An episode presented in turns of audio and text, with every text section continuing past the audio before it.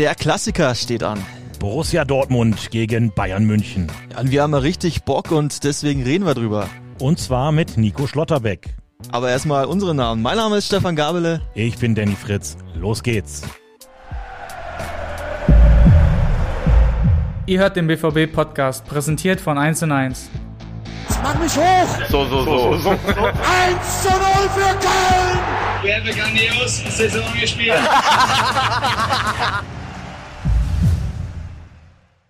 Ja, wie jede Woche, ist ja mittlerweile eine altbewährte Tradition, sitzen wir hier in der Geschäftsstelle an der B1. Es ist herbstlich geworden draußen und äh, es steht der Klassiker an, Danny.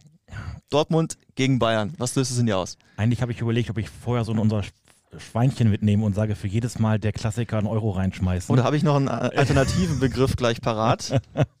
Der wäre? Jetzt der wäre, ja, ich meine, wir haben ja gestern schon mal kurz drüber gesprochen. Also wir hatten, glaube ich, ein kleines Schleudertrauma vom Kopfschütteln, aber es ist der 109. Germanico. Ja, das 09 nehme ich mit. Sehr gut. Als positives Omen. Dann lass uns doch gleich mal äh, sprechen ja. über dieses Spiel. Vor allem aber, du hast dich äh, gestern mit Nico Stotterbeck getroffen, unsere All-In-Sendung. Ähm, ja, erzähl doch mal, was habt ihr mit ihm gemacht? Ja, also zunächst, wenn man so ein Spitzenspiel hat gegen die Bayern, was braucht man da? Man muss richtig angezündet werden. Also braucht man einen Heißmacher. Und normalerweise setzen wir uns dann, oder die Social Media Abteilung setzen sich hin und nehmen dann halt äh, ein paar geile Szenen, schneiden die auf pfiffige Musik zusammen und fertig ist das Ding. Und diesmal haben wir uns überlegt, lasst man doch mal den Protagonisten selbst äh, den Heißmacher machen. Also haben wir quasi Nico Schlotterbeck in den Regiestuhl gesetzt und er hat vorgegeben, also wie starten wir, welche Bilder sind zu sehen, welche Musik ist zu hören. Und daraus ist dann ein Heißmacher la Schlotti entstanden. Wirklich eine sehr schöne, äh, schöne Idee, hat auch sehr gut gemacht, ja. Und natürlich haben wir danach über das Spiel gesprochen. Ja, ausführlich ähm, über die aktuelle Situation, wie sie sich selbst sehen. Und da wissen wir ja bei Nico Schlotterbeck, der immer auch bei Siegen sehr, sehr selbstkritisch äh, ist. Ich verrate noch nicht zu viel. Auch im Interview jetzt hat er gezeigt oder auch gesagt, na, vom Potenzial her ist noch Luft nach oben, mehr dazu gleich. Aber vor allem, du hast es anfangs gesagt, wir haben Bock, er hat richtig Bock und die Mannschaft hat richtig Bock und das ist richtig rausgekommen in dem Gespräch. Und das ist ja oftmals so, ich weiß nicht, wie es dir geht, viele, wenn du gegen Bayern München spielst, manche ja gut auf den Rücken legen und ich lasse es einfach über mich ergehen und du hast jetzt wirklich, du hast gespürt, die Mannschaft glaubt, da geht was. Jetzt sind wir mal dran. Und das, das, das, das habe ich mitgenommen in diesem Gespräch. Jetzt würde ich aber erstmal sagen, wollen wir doch mal hören, wie er denn seinen Heißmacher gestaltet hätte. Hier ist Nico. Schlotti, für das Spiel gegen Bayern schneiden wir noch einen Heißmacher und du entscheidest heute, wie das Video starten soll. Was sieht man am Anfang des Videos? Am besten äh, das Stadion, wie es ausverkauft ist, die Süd. Ähm, sind das so Drohnenbilder oder sieht man nur die Süd? Ich würde mit Drohnenbildern anfangen und in die Süd reingehen. Was für eine Musik soll da laufen? Ja, ich würde eher so eine Motivationsmusik machen. Wenn es auch ganz gut ist, können wir auch You Never Walk Alone machen.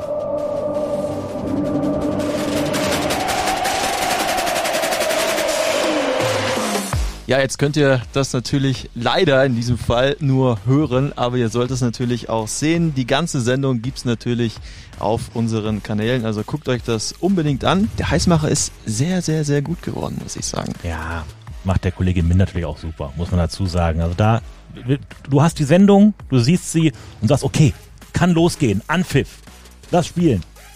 So sieht's aus, Anpfiff los geht's jetzt auch mit äh, dem Gespräch. Nico Schlotterbeck zum Klassiker, aber auch zu seiner Person. Ein sehr, sehr großes Spiel in Deutschland, wo, wo auch die ganze Welt drauf schaut, wo ganz Deutschland drauf schaut. Ähm, 18.30 Top-Spiel. Deswegen habe ich da schon richtig Bock drauf. Ja, der Anspruch ist, dass du jedes Spiel gewinnst. Ob das gegen Bayern ist, ob das zu Hause letzte Woche gegen Bremen ist oder auswärts in Frankfurt. Wir wollen jedes Spiel gewinnen.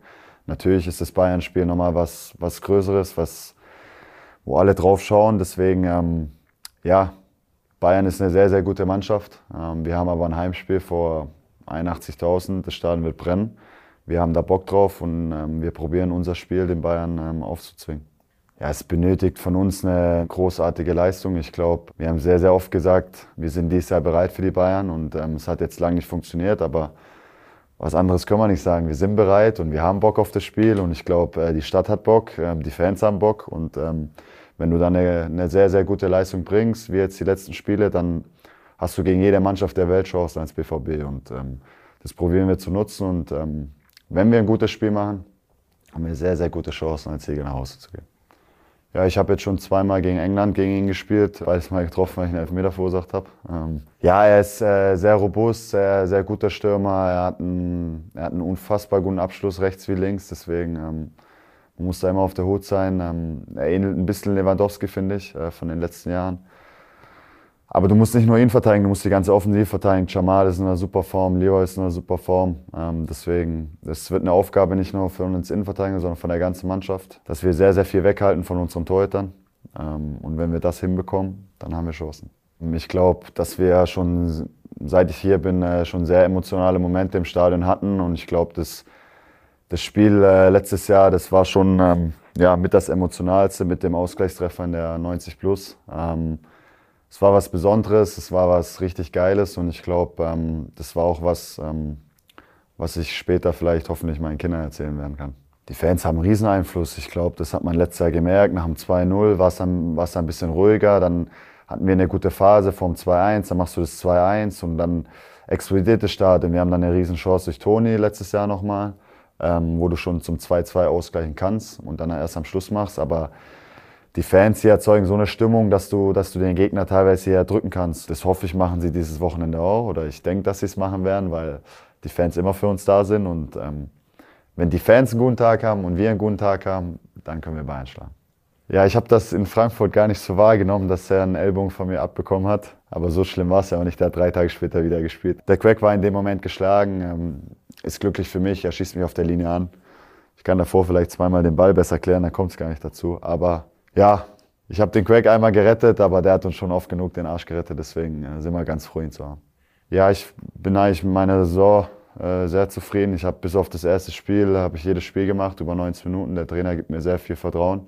Ich bin mit der Leistung der Mannschaft zufrieden. Wir haben uns langsam gefunden. Ich glaube, dass wir nach dem Heidenheim-Spiel keine leichte Phase haben. Wir uns nach der Länderspielpause sehr, sehr gut rausgearbeitet haben. Und wenn die Mannschaft natürlich gewinnt, dann sehen die Innenverteidiger und die Torhüter immer gut aus. Ähm, und so ist es gerade. Deswegen es ist immer noch äh, Luft nach oben und ich glaube, dass ich noch viel, viel besser spielen kann. Wir haben noch nicht so viel vom Potenzial gezeigt. Wir haben eine brutale Mannschaft. Ähm, man merkt es, glaube ich, auch an so einer Entwicklung von so einem Felix Metscher, der auch gebraucht hat. Ich weiß, wie das letztes Jahr war. Der Druck ist hoch hier. Und wir haben jetzt in Newcastle das erste Mal so richtig in der ersten Halbzeit gut gespielt, wo du sagst, ey, diese Mannschaft, die ist richtig gut, da kämpft jeder für jeden, äh, jeder für jeden ist da. Und ähm, wie gesagt, wenn wir das dann so weiterführen wie jetzt gegen Hoffenheim, vor allem in der ersten Halbzeit, dann sind wir eine brutal starke Mannschaft. Wir sind auf allen Positionen gut besetzt. Wir haben ähm, Außenspieler, die ins 1 gegen 1 können. Wir haben äh, vorne drei Stürmer. Wir sind hinten gut besetzt. Deswegen, wir haben noch sehr, sehr viel Potenzial. Wir sind noch auch eine sehr, sehr junge Mannschaft. Deswegen glaube ich, ähm, dass in den nächsten Jahren von Borussia Dortmund noch viel zu erwarten ist. Ja gut, wie die Liga gerade ist, das ist schon brutal. Wir spielen eigentlich eine echt ordentliche Saison. Wir haben kein Spiel verloren. Wir haben sechs Siege, drei Unschieden und sind, äh, ich weiß nicht, Dritter oder Vierter. Es lässt irgendwie keiner so richtig Punkte liegen. Es ist, äh, du musst jede Woche liefern. Ähm, es ist auch als Fußballspieler ist es ganz geil, weil äh, du weißt, du musst jede Woche performen und ähm, wenn es so bleibt bis zum Ende der Saison, mit einem besseren Ende für uns ist das ganz gut. Ja, also du hast äh, eingangs des Podcasts gesagt, ähm, für jedes Mal der Klassiker muss was ins Phrasenschwein, aber ich glaube, für jedes Mal Bock hätte man auch ordentlich was verdienen können heute.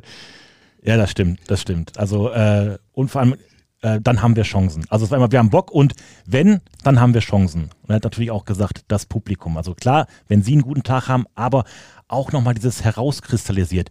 Das ist immer so, wir sagen immer, ja, das Stadion, die Fans, aber auch da nochmal wirklich, wo er sagt, die haben wirklich Einfluss auf das Spiel. Er hat nochmal das Spiel genommen ähm, gegen die Bayern im letzten Jahr, wo man gemerkt hat, uh, nach 0-2 wurde es ruhig. Aber dann, wenn du mit einer guten Aktion, dem Anschlusstreffer, selbst Chancen, wie so ein Stadion dich dann auch unterstützt, dir hilft. Und das hat er gesagt, das Stadion wird brennen, so hat er gesagt, äh, da gehen wir auch von aus. Und wenn die Spieler einen guten Tag haben und die Fans einen guten Tag haben, dann haben wir Chancen. Also Bock und Chancen, das waren sicherlich auch die häufigsten Begriffe. Ja, ja sehr gut. Trifft ja auch äh, ganz gut auf den Charakter Nico, Schlo Nico Schlotterbeck dann auch zu, glaube ich. Hinten raus habt ihr noch äh, eine sogenannte, wie ich finde, sehr charmante 4-2-3-1 Challenge gemacht. Klär uns doch mal auf, was ist das? Ja, 4-2-3-1, ne? da wissen wir eine kleine taktische Formation, aber darum geht es einfach nur, man gibt ihm eine Kategorie vor und aus der kann er dann wählen, ähm, einmal vier Antworten, einmal zwei Antworten, einmal drei Antworten, einmal eine. Also das geht halt los mit vier, ich könnte dich jetzt fragen, vier Spieler von Borussia Dortmund. So, dann würdest du einfach auswählen und vier nennen und genau so haben wir ihm vier verschiedene Kategorien gegeben und da musste er dann gucken, was fällt ihm dazu ein. Ja, und was ihm dazu eingefallen ist, das hören wir uns jetzt an. Schlotti, vier BVB-Torschützen der aktuellen Bundesliga-Saison. Ich, Mats, Jule, Markus. Zwei BVB-Fangesänge. Und wenn du das Spiel gewinnst ähm, und wir lieben Borussia Dortmund. Sehr gut. Ähm, drei BVB-Spieler mit dem Anfangsbuchstaben S im Vor- oder Nachnamen. Schlotterbeck, Süle, Sally. Sally. Und ein Bundesligasieg, der dir in dieser Saison besonders in Erinnerung geblieben ist. 4-2-Sieg in Freiburg.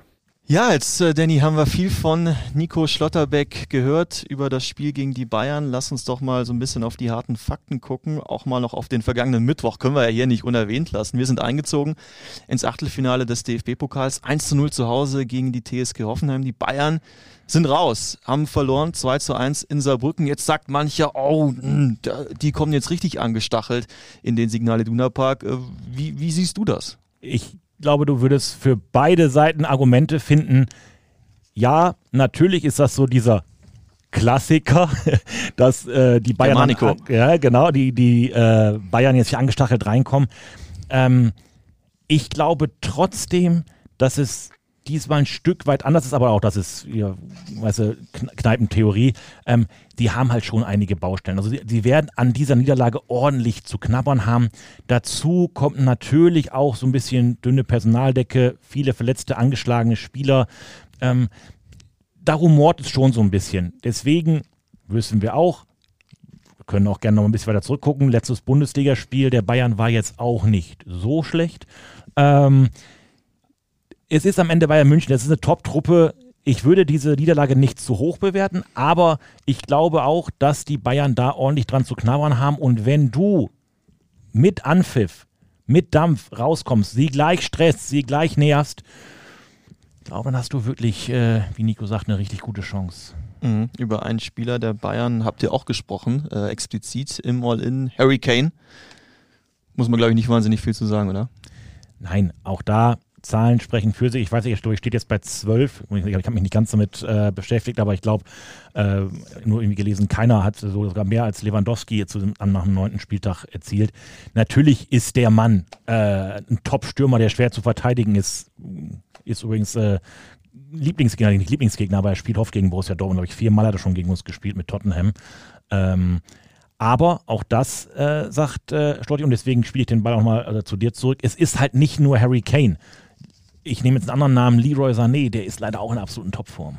Jamal Musiala hat äh, Nico ja auch noch erwähnt. Also ich glaube, offensiv, da haben sie nie ihre Themen. Äh, die hatten sie auch nie, aber eher so defensiv. Und ich glaube, da kann man sie auch knacken. Vor allem, wenn man jetzt auch wieder bedenkt, dass Matthijs de Licht sich auch verletzt hat in Saarbrücken, ähm, Upamecano jetzt länger ausgefallen ist, vielleicht spielen soll. Kimmich ist gesperrt, also der fällt auch noch aus. Das freut mich am meisten. Also der, auf den, der, der hat mich immer genervt in den Spielen gegen uns. Also dass der keine Lust hatte auf das Spiel, das, das ist nicht so verkehrt. Also der wird dich definitiv nicht nerven am äh, Samstag und äh, deine Zahlen zu Harry Kane, die waren auch richtig. Okay. Zwölf Bundesliga-Tore in neun Spielen, das ist historischer Bestwert. Absolut, waren aber auch ein paar Elfmeter dabei, muss man dann aber auch ehrlich dazu sagen. Aber müssen wir gar nicht so viel auf die Bayern gucken. Ich denke, zu Hause, ja, Borussia Dortmund ist eine Macht zu Hause seit 20 Bundesliga-Heimspielen ohne Niederlage. Du bist da jetzt auch schon wahnsinnig lange dabei. Kennst das Stadion ist ja auch irgendwie so deine im Wohnzimmer.